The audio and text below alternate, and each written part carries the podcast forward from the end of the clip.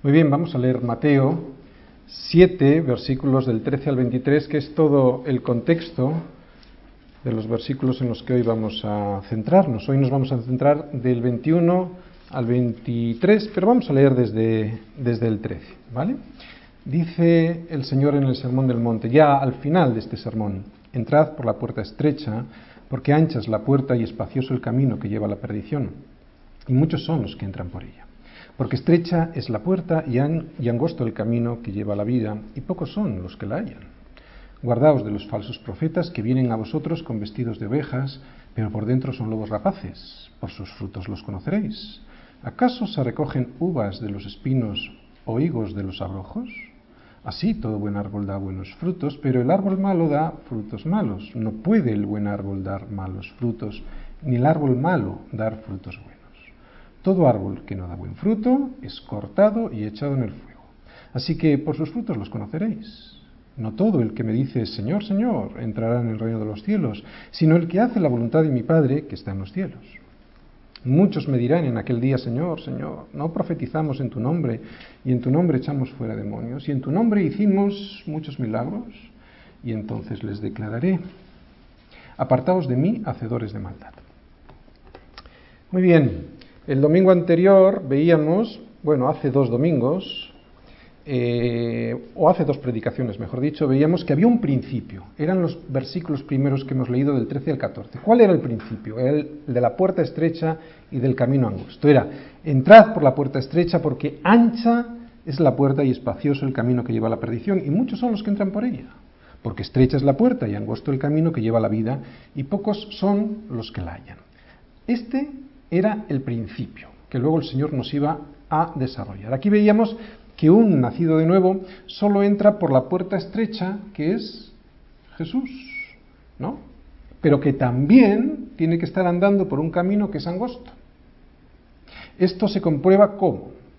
Pues examinándonos a nosotros mismos, ¿no? A ver, como nos decía Pablo, examinaros a vosotros mismos, a ver si es que estamos en este camino estrecho. Bien, esto puede producir a veces angustia en algunos cristianos, ¿verdad? En algunos cristianos verdaderos. Precisamente produce angustia en los cristianos verdaderos porque ven estos cristianos que en su vida hay pecado, ¿no? Pero hay que recordar que Juan, en primera de Juan, en la carta, se nos advierte que aquel que diga que no tiene pecado, miente y hace mentiroso a Dios. ¿no?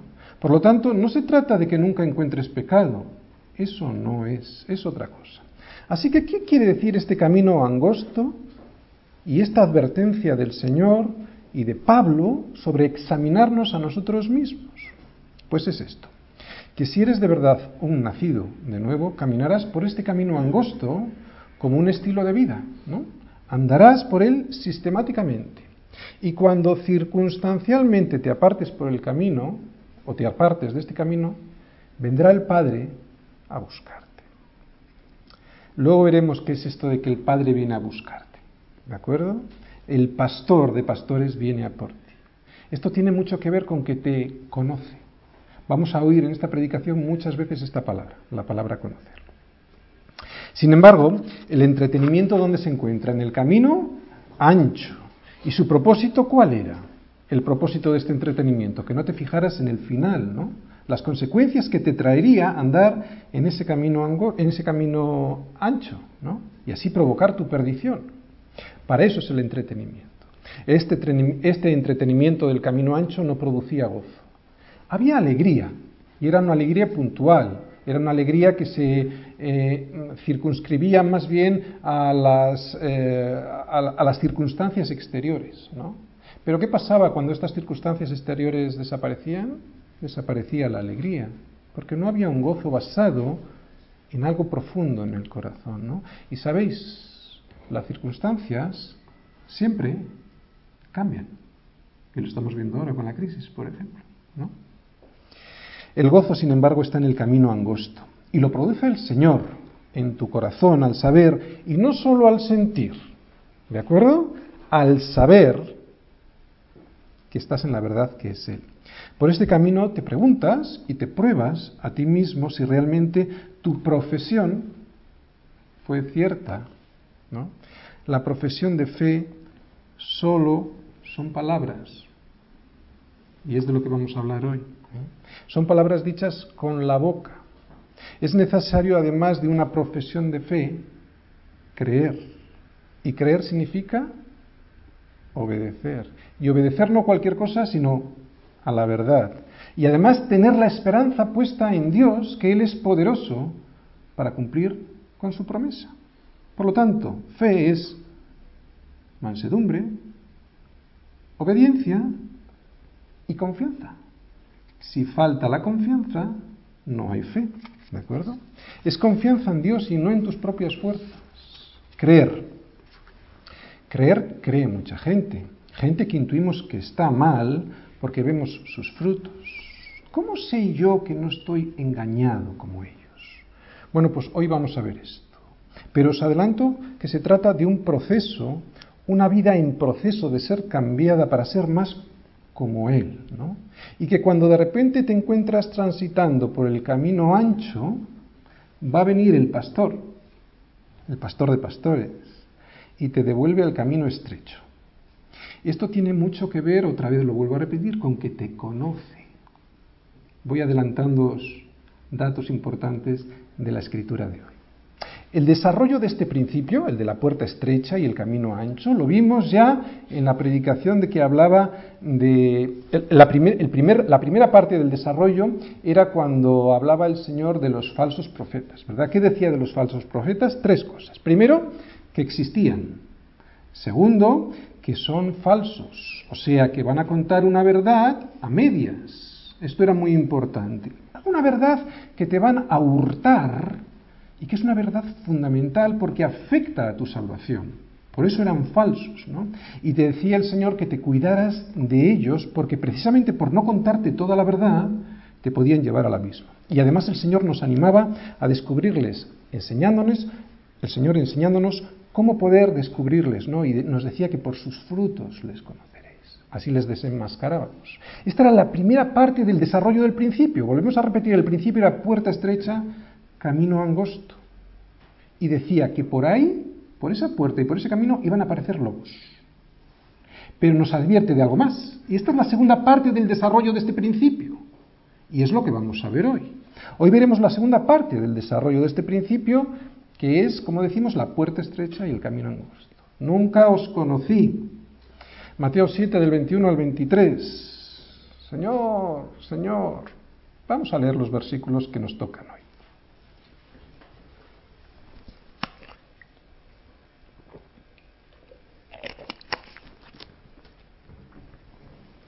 Mateo 7:21.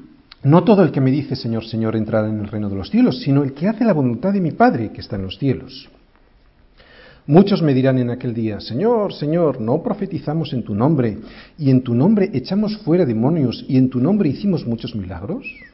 Y entonces les declararé, nunca os conocí, apartaos de mí, hacedores de maldad.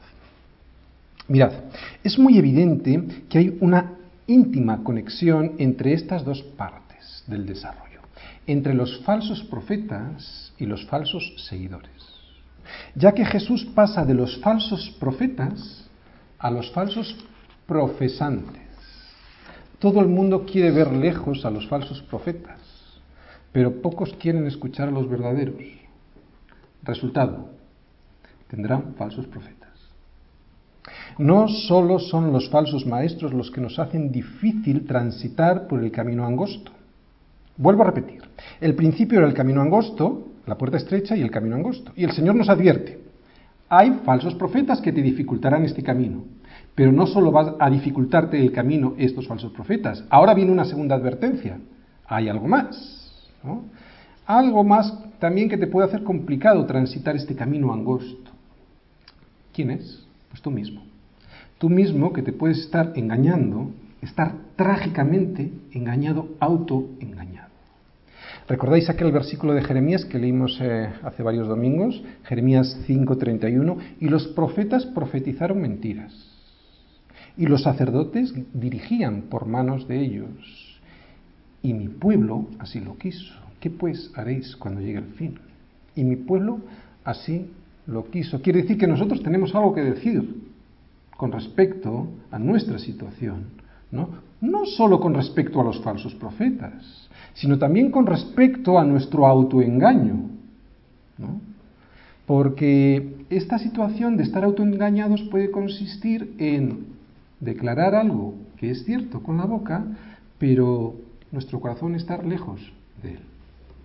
Vamos a volver a leer los versículos de hoy para ver una estructura que yo creo que el Señor nos quiere enseñar en estos versículos y también vamos a ver las palabras clave de estos tres versículos, las palabras más importantes, las palabras llave para entender perfectamente las palabras del Jesús y además la advertencia que Él quiere darnos. ¿Cuál es la estructura de estos tres versículos? Pues primero, hay una advertencia.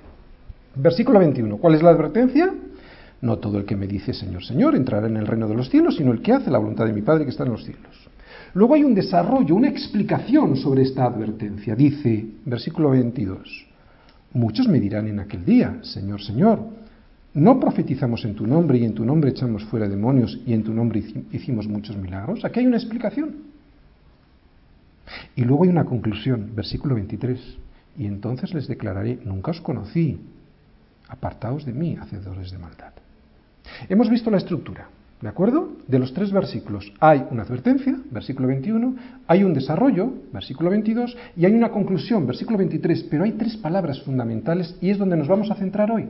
La primera es decir, la segunda, hacer, atención, no cualquier cosa, sino la voluntad de mi Padre, y la tercera es conocer. Nunca os conocí. Conocer. Esta palabra es clave, la palabra llave de todo este pasaje, sin entender qué quiere decir Jesús con esta palabra, no entenderemos nunca la advertencia del Señor en estos versículos. Porque esta palabra, ¿sabéis lo que va a pasar? Es la que va a decidir si nuestro decir y nuestro hacer ha sido correcto. ¿De acuerdo?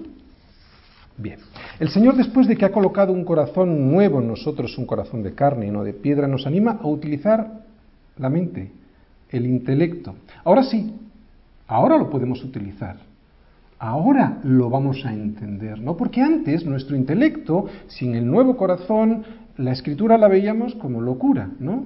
Ahora ya con un nuevo corazón podemos utilizar el intelecto que nos ayudará a discernir espiritualmente las cosas que son del Espíritu. Dios no te pide un suicidio intelectual cuando eres cristiano, todo lo contrario, va a potenciar tu mente, pero es siempre después de haber reconocido nuestra miseria espiritual, nuestra indignidad delante de Él. Él quiere que utilicemos nuestra mente ahora, después de haber dejado poner en nosotros un nuevo corazón. Es Él el que cambia nuestro corazón, es Él el que transforma nuestra mente pero hay que utilizarla. Y hoy lo vamos a hacer. ¿no? En la advertencia del versículo 21 veíamos dos palabras clave, ya las hemos anunciado. Decir y hacer. Vamos a ver la primera. La primera palabra clave es decir.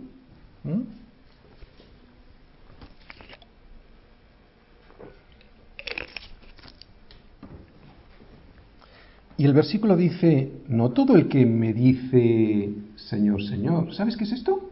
Lo vuelvo a repetir. No todo el que me dice Señor, Señor. ¿Qué es esto? Esto es una profesión de fe. ¿Sabes lo que es una profesión de fe? Es una serie de verdades que están contenidas en la Escritura y que decimos delante de Dios, de nuestros hermanos y del resto de las personas, ¿no? ¿Sabes cuánto vale una confesión de fe para Jesús? Nada. Absolutamente nada. Y Señor, Señor no solo es una confesión de fe, es una profesión de fe enfática de que Jesucristo es el Señor. Y sin embargo Jesús dice, nunca os conocí, apartaos de mí, hacedores de maldad. Ahora bien, un paréntesis. Esta advertencia no significa que el Señor critique las confesiones de fe. No es una crítica a la ortodoxia. ¿no? no es una crítica a los que dicen, a los que decimos, Señor, Señor. Nadie puede llamar a Jesús Señor si no es por el Espíritu Santo, nos dice Pablo en Primera de Corintios. Es evidente que hay que decir Señor, Señor. Es ortodoxo decir Señor, Señor. Ortodoxo es una palabra griega, dice ortodoxa. ¿eh? Orto significa correcto, doxa es un decir de una verdad, ¿no? Es una verdad correcta. La ortodoxia es muy importante, la buena doctrina es fundamental, la buena teología es una condición sine ahora es una palabra en latín, sin la cual no vas a entender nada. Por lo tanto, es interesante, es bueno una buena doctrina. Es una condición necesaria, puntos suspensivos, pero no suficiente. Es lo que nos va a querer decir el Señor. Por lo tanto, volvemos a repetir, el Señor no está criticando a los que dicen Señor, Señor, Hay que leer todo el pasaje para entender bien esto. Lo que está diciendo Jesús es que no se puede decir solo Señor, Señor y ya está.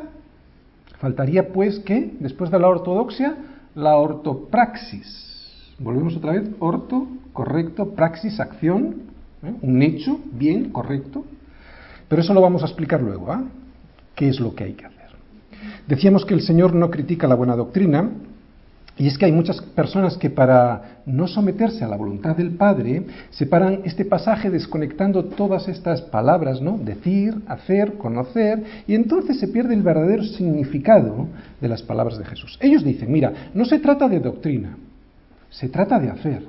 No, es importante la doctrina, porque entonces es cuando caen en hacer, en hacer obras.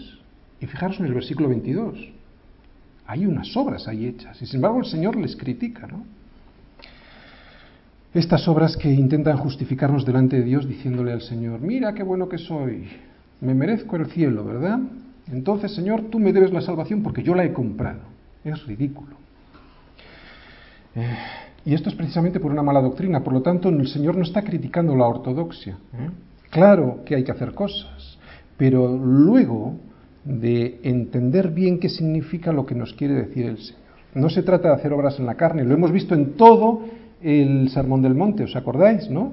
El Señor nos decía que teníamos que tener una justicia mayor que la de los escribas y fariseos. ¿Qué hacían los escribas y fariseos? Cumplían la ley.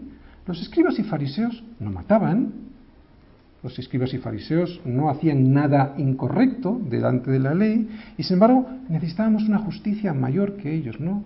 ¿Por qué? ¿Qué quiere decir el Señor con esto? Es que ellos hacían obras de la ley para justificarse delante de los demás y delante de Dios, no para dar un fruto espiritual, sino como una soberbia religiosa. Luego veremos en qué consiste este hacer, ¿vale? Estamos analizando el decir. De momento diremos que lo que está señalando Jesús es que se puede creer intelectualmente, históricamente, en Él, en Jesús, y sin embargo estar muy lejos de Él, muy lejos de la voluntad del Padre. ¿no? Incluso se puede sentir al Señor. ¿no? Puedes decir y sentir al Señor. Eso es lo que parece decir estas palabras. Señor, Señor. Parece que es un sentir también. ¿no? Y sin embargo, estar muy lejos de Dios. Por lo tanto, es posible que alguien predique la correcta doctrina, es posible que alguien tenga los conocimientos adecuados, es posible que alguien clame al Señor de una manera enfática y con sentimiento, y sin embargo estar fuera del reino de los cielos. Un ejemplo, lo vemos en Lucas. El Señor envió a setenta de sus discípulos delante de él y volvieron los setenta con gozo. ¿eh? Eh, le decían al Señor, Señor, aún, los demonios se nos sujetan, ¿no? ¿Y qué les dijo el Señor? Les dijo, no os regocijéis de, de que los espíritus se os sujetan, sino regocijaos de que vuestros nombres están escritos en los cielos. Habían sido enviados a predicar y a arrojar demonios, y habían tenido mucho éxito, pero regresaron como llenos de orgullo y, de autosatisfacción por todo lo que habían hecho. Esto es muy importante para entender lo que nos quiere decir el Señor. ¿eh? Y el Señor le responde algo así como esto, pero yo no os lo dije ya en el Sermón del Monte, os lo advertí allí, os dije que había muchos, fíjate, muchos que profetizarán en mi nombre y en mi nombre echarán fuera demonios y en mi nombre harán muchos milagros. No te dejes engañar por estas cosas, no te dejes engañar por los números de la iglesia, no te dejes engañar por las predicaciones multitudinarias, pruébate a ti mismo, mira debajo de tu corazón, rasca un poquito. ¿Tienes el carácter de mi Padre? ¿Te pareces a Él? ¿Eres pobre en espíritu? ¿Lloras por tu pecado? Volvemos a las bienaventuranzas. Deseas el pan que descendió del cielo, o sea, tienes hambre y sed de justicia, de esa justicia que es Cristo, ¿no? Seas de los muchos que se autoengañan diciendo, Señor, Señor, sé de los pocos, porque dice el Señor que muchos engañarán, o sea, sé de los pocos que poseen este carácter de las bienaventuranzas. Si eres de los pocos que se examinan a sí mismos, tendrás muchas posibilidades de ser de los pocos que no caen en el autoengaño. No se trata solo, pues, estamos analizando el decir, no se trata solo, pues, de decir con la boca, sino de creer en el corazón. Y creer significa fe, ya hemos hablado que es la fe, obedecer, no tu voluntad, sino la voluntad de Dios. Hemos visto el decir, es bastante fácil de entender. Vamos a ver el hacer. Esta es la segunda palabra que vamos a ver hoy. Hacer.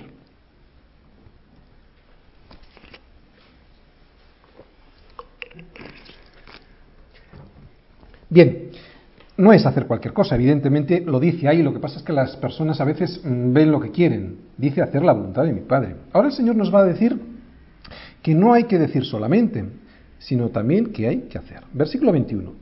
No todo el que me dice Señor, Señor entrará en el reino de los cielos, sino el que hace la voluntad de mi Padre que está en los cielos. Algo muy importante aclarar en este segundo punto es lo que acabamos de decir, que es la voluntad de Dios lo que hay que hacer. Ahora bien, la voluntad de Dios no es algo que ni tú ni yo podamos hacer. Tú no puedes hacer la voluntad de Dios. Olvídate. Somos incapaces para hacerla.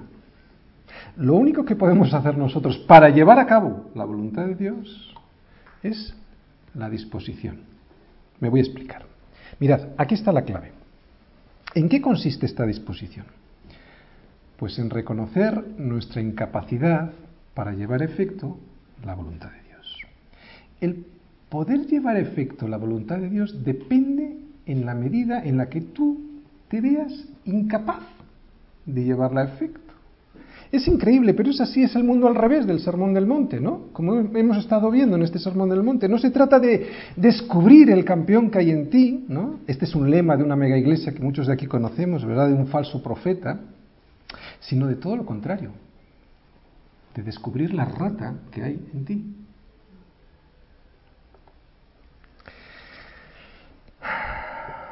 Esto consiste en la primera bienaventuranza. La primera bienaventuranza, ¿os acordáis? Bienaventurados los pobres en espíritu. ¿Qué tiene que ver esto con que descubras el campeón que hay en ti? Por toda la Biblia vemos que si nos presentamos delante de Dios como campeones, ¿el resultado cuál va a ser? El desprecio de Dios, como soberbios, como autosuficientes que en nuestras fuerzas podemos llegar a, ver la voluntad de Dios, Dios lo único que recibiremos de Él es su rechazo, porque Dios a los soberbios resiste. Lo dice Pablo, lo dice Pedro, lo dice Santiago, lo dice en Proverbios, lo dice toda la Escritura. El Señor no espera de nosotros muchas fuerzas. Él sabe que en nosotros no hay ninguna capacidad para hacer su voluntad. Piénsalo un poquito no hay en nosotros ninguna capacidad personal para hacer su voluntad. Él sabe esto, ¿no? Por lo tanto, ¿qué es lo que espera de nosotros? ¿Os acordáis? Dependencia. Dependencia no parcial, dependencia absoluta. Y dependencia absoluta es tener la disposición de querer recibir todo de Él. Significa clamar desesperadamente a aquel que ya ha vencido para que nos otorgue su bendición a nuestra vida para que hagamos su voluntad y no mi voluntad. Hacer esto es todo lo contrario de la soberbia de descubrir el campeón que hay en ti. Así que hacer, estamos en la palabra hacer, ¿vale? Hacer es algo que puedes llevar a cabo en tus fuerzas, sí. Pero hacer la voluntad de Dios, que es diferente, eso no. Eso no es algo que tú y yo podamos hacer en nuestras fuerzas y solo la podremos llevar a cabo cuando primero nos despojemos de todo orgullo. Por lo tanto, hasta que no nos despojemos de todo orgullo, como se despoja de todo orgullo un mendigo que necesita comer y para pedir pan se despoja del orgullo y levanta su mano clamando por pan, de esa misma manera seremos saciados nosotros. Solo en ese momento podremos ser saciados. Podremos ser saciados por el mundo, pero jamás tendremos la saciedad que da Dios a aquellos que tienen hambre y sed de su justicia si no nos despojamos de nuestro orgullo. Hambre y sed del pan que descendió del cielo. ¿Quién es? Jesús, Cristo. Su justicia, hambre y sed de justicia. Cuando clames eso, serás saciado. Resumiendo, si la voluntad de Dios no es algo que podemos hacer por nosotros mismos, ¿cómo la podremos llevar a efecto? Bueno, pues cuando pongamos primero la disposición para reconocer que somos incapaces, esa disposición de reconocer que somos incapaces dependerá del grado de bendición que Dios otorgará a tu vida. ¿no? Será entonces cuando lo que será imposible para ti será posible para Dios. ¿Veis cómo toda la escritura encaja perfectamente? Él te está diciendo que es imposible. Pero si tú muestras tu disposición, dice, lo que para ti es imposible, para mí es posible. Bien, para explicar mejor en qué consiste este segundo concepto, el de hacer, pero no hacer cualquier cosa, sino hacer la voluntad de Dios, y cómo podemos hacerla, vamos a entrar en el tercer concepto y el más importante desde mi punto de vista, la palabra era conocer. Y está en el versículo 23.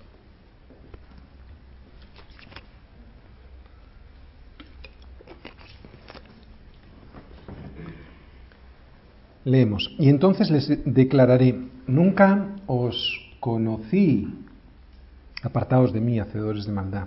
¡Wow! Está aquí la clave. Antes decíamos que si eres de verdad un nacido de nuevo, caminarás por este camino angosto. ¿Cómo? Como un, estilo, como un estilo de vida, no es algo forzado, es un estilo de vida. Andarás por este camino gozoso, aunque circunstancialmente te rodeen problemas y esas cosas que te rodean no sean muy favorables. Pero puede ocurrir que cuando te apartes circunstancialmente del camino, venga el pastor de pastores y venga por ti. ¿Por qué crees que vendrá por ti? Porque te conoce. Esto es francamente maravilloso. Mira, te lo voy a explicar cómo va a venir a ti. Y por lo tanto, cómo le vas a conocer mejor. Estamos hablando todo el rato ahora de conocer. ¿eh? Esta palabra, como decimos, es fundamental en el pasaje de hoy. Y si no entendemos ortodoxamente qué quiere decir conocer, no entenderemos lo que el Señor nos quiere transmitir en estos versículos. Lo primero que voy a decir es lo siguiente. Es Él el que te conoce a ti, no tú que le conoces a Él. Eso viene después. ¿De acuerdo? Es Él el que te conoce a ti, no tú a Él. Eso viene después y te voy a explicar cómo puedes conocerle. Amos 3, versículo 2. A vosotros solamente he conocido de todas las familias de la tierra, por tanto os castigaré por todas vuestras maldades. El Señor le está diciendo al profeta Amos algo que quiere saber sobre su pueblo y dice, a vosotros, al pueblo de Israel, solamente he conocido de todas las familias de la tierra y por lo tanto os castigaré por todas vuestras maldades. ¿Qué quiere decir aquí el Señor? Conocer a alguien significa tener un interés muy especial por esa persona. Estas palabras del Señor dichas a través del profeta Amós significa que el Señor tenía una muy especial relación con el pueblo de Israel. El Señor conocía a Israel y por eso habría disciplina si se extraviaban. Salmo 23, 4. Es un salmo muy conocido. Salmo 23, 4. Aunque ande en valle de sombra de muerte, no temeré mal alguno, porque tú estarás conmigo. Tu vara y tu callado me infundirán aliento. Voy a destacar aquí dos palabras. Vara y callado. El callado es un instrumento para guiar a las ovejas y la vara eh, se supone que la utilizaban los pastores para disciplinar. Entre otras cosas, la vara se usaba para romper la patita de aquellas ovejas que tenían la costumbre de extraviarse del rebaño. Y claro, cuando hay por ahí una ovejita sin pastor, más que una oveja, más que una oveja, lo que es es un apetitoso bocado para el lobo. ¿Qué pretendía el pastor al romperle la patita a la oveja? Bueno, primero que no se volviese a escapar, pero lo más importante es que de esta manera el pastor podía cuidar a la ovejita, podía vendarle la patita a la ovejita, podía llevarla sobre sus hombros mientras esta oveja no podía caminar, mientras se sanaba. De esa manera la oveja asociaba el olor de su pastor con el amor que le estaba teniendo en su cuidado, en el interés que el pastor le estaba poniendo en cuidarla. Así, esas ovejas a las que el pastor le rompía la pata de forma deliberada, para que no se escapasen, terminaban siendo las ovejas más fieles, las más leales al pastor. Yo sé que esto suena mucho a algunos que estamos aquí, porque han sentido esa experiencia de ser ovejitas perniquebradas. Es doloroso, pero es la mejor forma de conocer, estamos hablando de conocer, ¿sí? Es la mejor forma de conocer el olor de Dios. Y este conocimiento del olor de Dios hace que dejes de correr por ahí metiéndote en agujeros de los cuales no puedes salir y a donde va a llegar el lobo para arrebatarte la vida. Dios permite la... Estamos hablando de conocer. ¿Y cómo conocer a Dios? ¿Y cómo Dios permite que le conozcas bien? Permite esto Dios en tu vida para que aprendas bien y para que le conozcas mejor para que nunca te apartes de ese camino de su justicia, ¿no? que ha sido preparado por el Padre para ti. Un camino que se transita no para divertirse y entretenerse, así por sistema, sin ton ni son, sino para crecer en santidad y es entonces cuando creces en santidad viene el gozo que es permanente y que no tiene nada que ver con las circunstancias que te rodean. ¿no? El vivir una vida con propósito es lo que produce gozo porque sabes de dónde vienes y sabes hacia dónde vas. ¿no? El propósito por el cual fuimos creados nos producirá gozo. Juan 17.3. ¿Qué dice ahí? Y esta es la vida eterna que te conozcan a ti. ¿Qué es lo que produce vida eterna? Conocer a Dios. Volvemos a leerlo. Y esta es la vida eterna, que te conozcan a ti, el único Dios verdadero, y a Jesucristo, a quien has enviado. Volvemos a repetir, ¿en qué consiste la vida eterna? En que te conozcan a ti. ¿Veis la importancia de esta palabra? ¿Veis la importancia de que en estos dos tres versículos que estamos viendo de Mateo 7, 21, 22 y 23, el punto de inflexión de todo, el que nos va a dar la clave del entendimiento es la palabra conocer? Bien.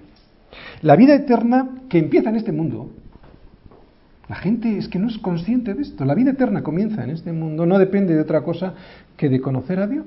En aquel día muchos me dirán, dijimos, hicimos. ¿Qué dice el versículo 22? Muchos me dirán en aquel día, Señor, Señor, ¿no profetizamos en tu nombre? Y en tu nombre echamos fuera demonios, y en tu nombre hicimos muchos milagros. Pero no se trata ni de decir ni de hacer, se trata de dar fruto, que es muy diferente. Por eso el Señor les dice a estos que dicen y que hacen, y además cosas muy buenas, les dice, nunca os conocí.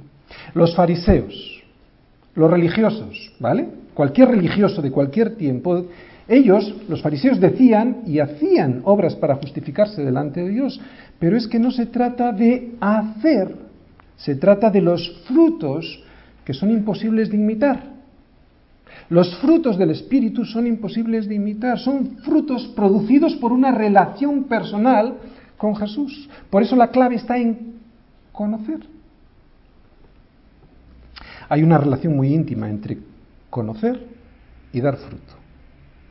Cuando Jesús dice que por sus frutos los conoceréis, no dice que por sus obras los conoceréis. ¿no?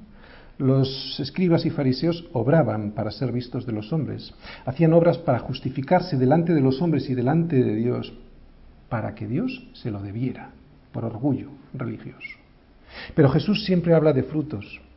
Él dice que si permanecemos en Él, fijaros, relación, conocimiento, si permanecemos en Él, que es la vid verdadera, nosotros daremos fruto. No solo dice fruto, dice mucho fruto. Como pámpanos que están insertados en la buena vid. Los frutos no es algo de lo que debamos gloriarnos, es para darle la gloria a Él, porque es de la vid verdadera de donde sale todos los nutrientes. Los malos frutos, los del versículo 17 que leímos antes, así, el versículo 17 dice, así todo árbol, eh, buen árbol da buenos frutos, pero el árbol malo da frutos malos. Estos frutos malos son frutos que imitan, pero que no son. Son frutos que imitan, pero no consiguen engañar a nadie, porque saben mal y no nutren. ¿no? Pero los frutos del Espíritu son inimitables. ¿De acuerdo? ¿Crees que se puede imitar los frutos del Espíritu? Piensa un poquito. ¿Crees que se puede imitar el amor, el gozo, la paz, la benignidad, la paciencia, la fe, la mansedumbre, la templanza? Dice Pablo en Galatas, contra todo esto no hay ley. O sea, no hay obras que hagas son inimitables y surgen, volvemos a decir, de conocer, o sea, de una relación personal. Los escribas y fariseos no robaban ni mataban, pero Jesús nos dice que si nuestra justicia no fuese mayor que la de ellos, no entraríamos en el reino de los cielos, Mateo 5:20. ¿Por qué? ¿Qué les faltaba? Otra vez, que no tenían comunión con Él. ¿Veis dónde está la clave otra vez? En conocer. No le conocían estaban lejos de Dios. Volvemos a leer Juan 17, versículo 3. Dice, y esta es la vida eterna, que te conozcan a ti, el único Dios verdadero, y a Jesucristo, a quien has enviado. Por lo tanto, en estos versículos de hoy, de Mateo 7, del 21 al 23, vemos que el énfasis no está en lo que decimos, ni lo que hacemos, sino en lo que somos. ¿Y qué es lo que somos? Hijos de Dios. Y eso hará que demos fruto porque le conocemos.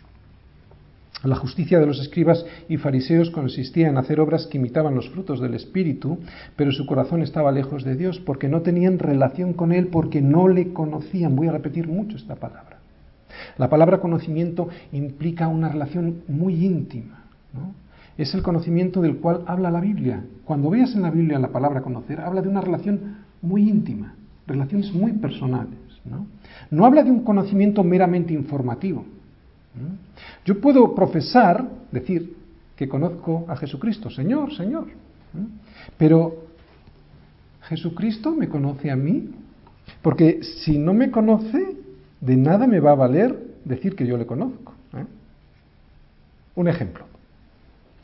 Si yo llego a la puerta del palacio de la, de la Zarzuela y digo que conozco al rey de España, me echarán a patadas.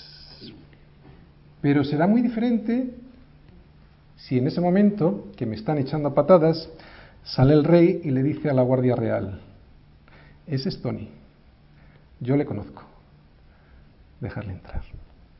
No se trata de conocer intelectualmente o históricamente. Yo conozco informativamente hablando al rey de España, pero de eso no me vale de nada para entrar en el reino de los cielos. ¿Entendéis lo que quiero decir? Si Él no me conoce. Bueno, yo quiero saber cuál es la voluntad de Dios para poder hacerla, ¿verdad? Porque estábamos en este punto. Bien, habíamos dicho, después de reconocernos inútiles para hacerla, si quieres hacer la voluntad del Padre, primero has de reconocerte inútil, por lo tanto, no en tus fuerzas.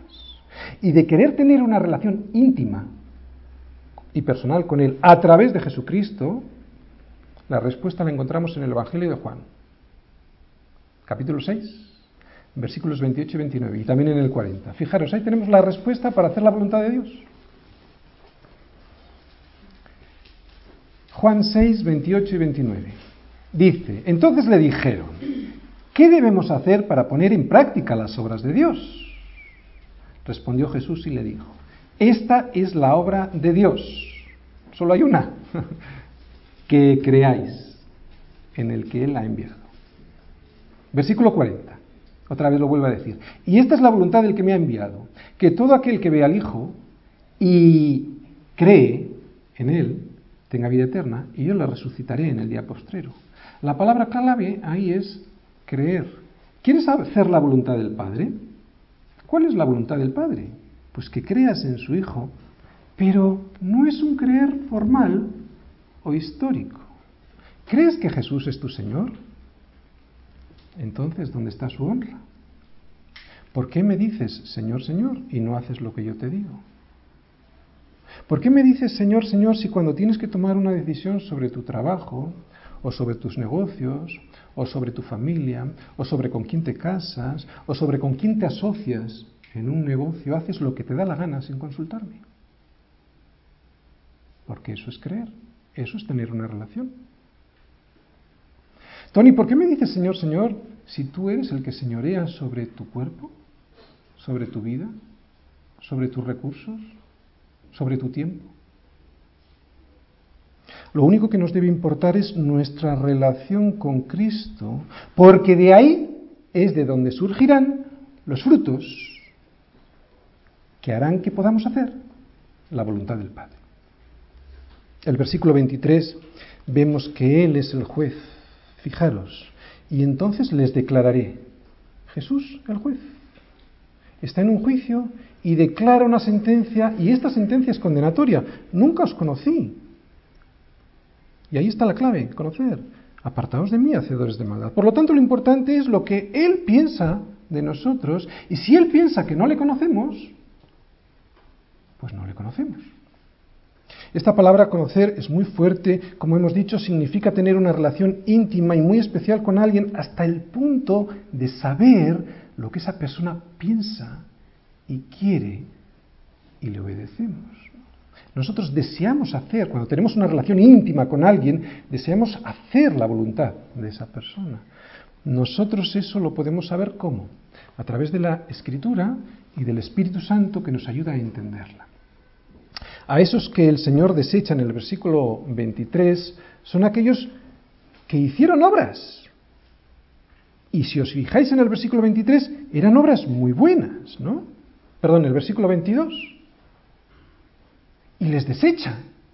E hicieron obras buenas, aparentemente, ¿no? Pero ¿sabéis por qué les desecha? Porque Cristo no tuvo nada que ver en esas obras. Fueron obras consultadas a su propio consejo, a su propia sabiduría, en sus propias fuerzas. Le conocemos y lo más importante, ¿nos conoce Él a nosotros? ¿Sabes cuándo nos conocerá? Cuando nos tenga a nosotros mismos, cuando tenga nuestro corazón. Jesús no solo quiere mi profesión de fe, mi confesión doctrinal, mis obras, me quiere a mí. Es un Dios celoso. Me quiere todo.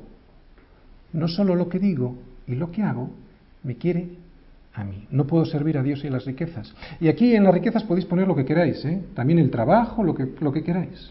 Yo no puedo servir a dos señores, no puedo tener mi corazón dividido, eso sería un corazón adúltero y Dios me desecha. El Señor te desea a ti y desea tu corazón y eso significa que desea que tu obediencia. Dios no quiere nuestras ofrendas, ni nuestros sacrificios, quiere nuestra obediencia, nos quiere a nosotros. Te voy a llevar al primer libro de Samuel y vamos a ver algo muy interesante ahí. Libro de Samuel primero, capítulo 15.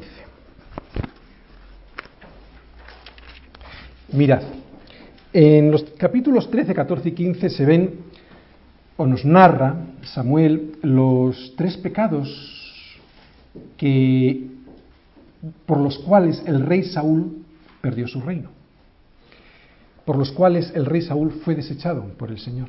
En el capítulo 13 habla de un pecado de impaciencia, no lo vamos a leer ahora, ¿vale? El capítulo 14 habla de un pecado de orgullo y el capítulo 15, que es el que vamos a ver hoy, habla de desobediencia. ¿Eh? Y dice en el versículo 3 de ese capítulo 15, dice, le dice el Señor al rey Saúl, ve pues y hiere a Amalek y destruye, ¿qué?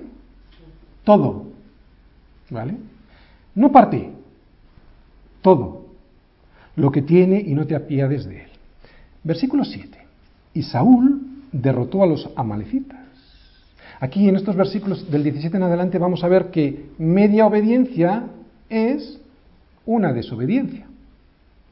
Porque derrotó a los amalecitas, versículo 9, y Saúl y el pueblo perdonaron a Agag y a lo mejor de las ovejas. Vaya hombre, no destruyeron todo, se quedaron con lo mejor, ¿vale? Y del ganado mayor, y de los animales engordados, y de los carneros, y de todo lo bueno, y no quisieron destruir más que lo que era vil y despreciable destruyeron. Y fijaros, precisamente por esta desobediencia, lo que le dice Samuel, o mejor dicho, lo que dice Dios a Samuel sobre el rey Saúl. Dice, versículo 11, me pesa haber puesto por rey a Saúl, porque se ha vuelto en pos de mí. O sea, no tiene relación conmigo y no ha cumplido mis palabras. Em, versículo 15. Y Saúl respondió, fue el profeta Samuel a hablar con Saúl para comentarle las palabras de Dios y le dice a Samuel, le dice Saúl, de Amalek los habían traído porque el pueblo perdonó lo mejor de las ovejas y de las vacas para sacrificarlas al Señor tu Dios, pero lo demás lo destruimos, o sea, hicimos algo. Pero Samuel le responde, esto no es lo que te dijo Dios. Versículo 22. Se complace el Señor tanto, en porque claro, Samuel decía, hemos reservado esto para hacer sacrificios, para hacer holocaustos. Era una justificación a su desobediencia. Y entonces Samuel le dice, se complace el Señor en los holocaustos y víctimas, y víctimas, como en que se obedezca a las palabras del Señor. Ciertamente el obedecer es mejor que los sacrificios y el prestar atención, o sea, el tener comunión con Dios, mejor que la grosura de los carneros. ¿Os dais cuenta? Yo puedo decir cosas acertadas y correctas aquí desde el púlpito. Incluso puedo estar muy ocupado haciendo y siendo muy activo en cosas muy interesantes, haciendo, diciendo y haciendo cosas que aparentemente son maravillosas. Mateo 7:22. Ahí se ve que hacían cosas interesantes. Y sin embargo, no darme a mí mismo al Señor, puedo estar haciendo todo eso para mí mismo. Y eso es lo que me pide el Señor, que sea consciente. ¿no? Puedo estar resistiéndome al Señor en el punto más vital de todos, que es entregarle toda mi vida, entregarle mi corazón. Y eso es el mayor insulto que le podemos hacer a Dios. ¿Qué puede ser más insultante, más ofensivo para Dios que decir, Señor, Señor, con mucho fervor, hacer cosas y sin embargo no ofrecerle verdadera fidelidad y sumisión? ¿Qué hay peor para un Dios? Y recordar que es un Dios soberano, y si es soberano, es soberano sobre tu vida. ¿Qué hay peor para un Dios soberano que insistir en retener nosotros el control de nuestra propia vida? Entonces ya no es soberano. Si le resistimos, si queremos controlar nuestra vida, estamos diciendo no eres soberano, ¿no? Y permitir que nuestras opiniones y argumentos no los de la escritura, sino nuestras opiniones, nuestros argumentos, dirijan lo que hacemos y cómo lo hacemos. La mayor ofensa que le podemos hacer al Señor es tener una voluntad que no se ha entregado en forma completa y total. Y sea lo que fuere lo que hagamos, por grandes que sean nuestras ofrendas y sacrificios, por maravillosas que sean las obras hechas en su nombre, no nos, servirá de nada. Versículo 23. Entonces les declararé, nunca os conocí, apartaos de mí, hacedores de maldad.